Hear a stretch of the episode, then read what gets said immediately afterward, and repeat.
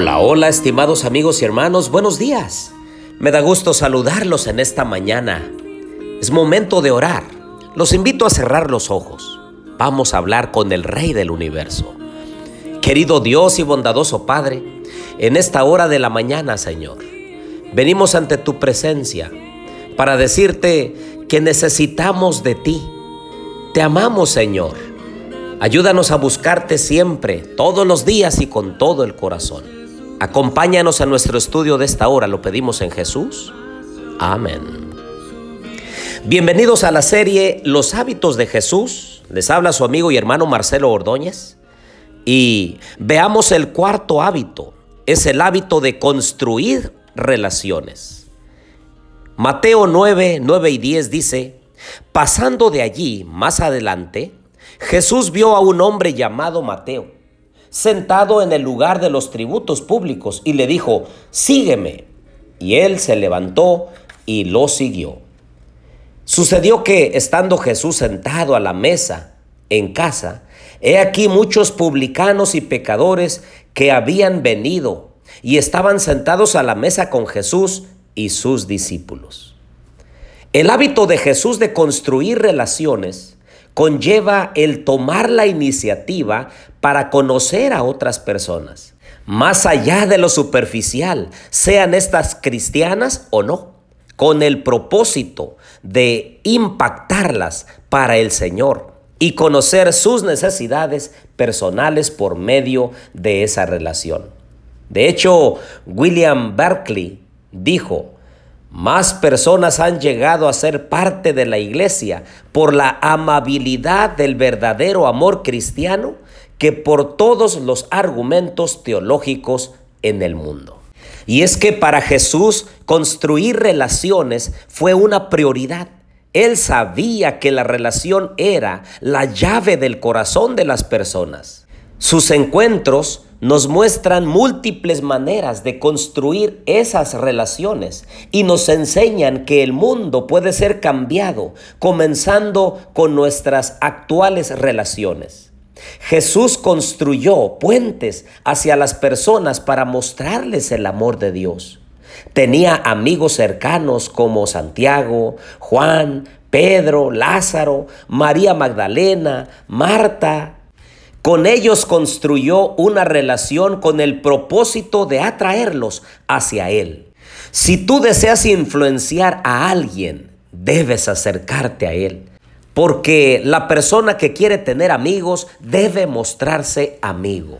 Y el construir relaciones es muy importante hoy en día porque esta sociedad actual vive cosificando a las personas la consideran como un número, la consideran como un objeto, pero no, nosotros como cristianos debemos ver en los demás a verdaderos hijos e hijas de Dios. Llamar a las personas por su nombre e interesarnos en ellos para satisfacer sus necesidades. Eso es lo que nos enseñó Jesús. Y es que Jesús siempre tomó la iniciativa para construir relaciones. Jesús siempre se interesó en las personas como únicas. ¿Se acuerdan ustedes cuando tuvo la entrevista con la mujer samaritana allá junto al pozo de Jacob? ¿Y cómo le dijo él que él era el Mesías y era solamente una persona?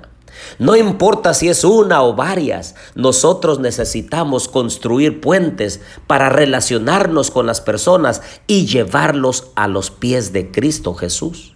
Primero a nuestra familia, después a nuestros compañeros de trabajo, nuestros amigos, nuestros familiares.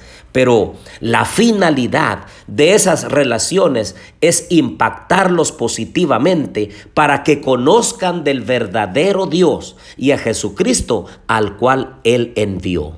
Les comparto también cuáles son los enemigos del hábito de construir relaciones. Número uno, daños del pasado. Y alguien puede decir, he sido dañado en una relación anterior, no quiero más. Número dos, por orgullo. Yo no voy a dar el primer paso, yo no necesito a nadie. Número tres, el prejuicio. No voy a relacionarme con esa persona. Número cuatro, la culpabilidad. Yo he dicho o hecho algo incorrecto contra esa persona, no me le puedo acercar. Número 5. Múltiples ocupaciones. No tengo tiempo para construir una relación. Que otros lo hagan. Número 6. Por egoísmo. No quiero dejar nada para establecer una nueva relación. Recuerden ustedes que no somos ermitaños, ascetas, independientes. Más bien todos estamos interconectados en esta vida social de este mundo. Por eso hagamos de la construcción de relaciones un hábito nuestro, así como lo hizo Jesús. Sé tú mismo. Hay que aceptar que a algunas personas tú les vas a gustar por quien eres y a otras quizá no. Pidámosle a Dios que nos guíe en este día para que Él nos conduzca a una vida, para tener una nueva relación, una persona que se pueda cruzar en el camino por el día de hoy. También debemos ser amigables, sonreír, exhalar amabilidad. Buscar en áreas que no sean familiares, como el trabajo, el vecindario, la iglesia, la escuela, el campo de juego, entre otros. No esperes que alguien se acerque a ti, más bien tú toma la iniciativa. Concéntrate en otras personas más que en ti mismo. Sé simpático, compasivo. Anima a otros con palabras y actos de bondad a aquellos que están pasando por alguna tristeza o alguna necesidad. Ten un buen sentido del humor también. Sé alguien que da más bien que del que solamente está recibiendo. Y por último, repara algunas relaciones rotas. Si tú has cometido un error, busca la manera de corregirlo. La vida es muy breve como para mantener una relación rota. Haz todo lo que puedas para repararla y luego déjala en las manos de Dios debiéramos estar dispuestos a hacer lo que sea necesario para asegurarse de que uno mismo ha perdonado y hemos buscado el perdón a quienes hemos dañado. Por eso en esta mañana yo los quiero animar a que construyamos mejores relaciones, tendamos puentes de unidad y que podamos acercar a las personas a los pies de nuestro Salvador. Oremos. Querido Dios y bondadoso Padre, tú eres el maestro de las relaciones, de construir puentes de amistad para poder impactar la vida de otros positivamente. Ayúdanos, Señor, a ser canales de bendición. Bendice a mis amigos y hermanos.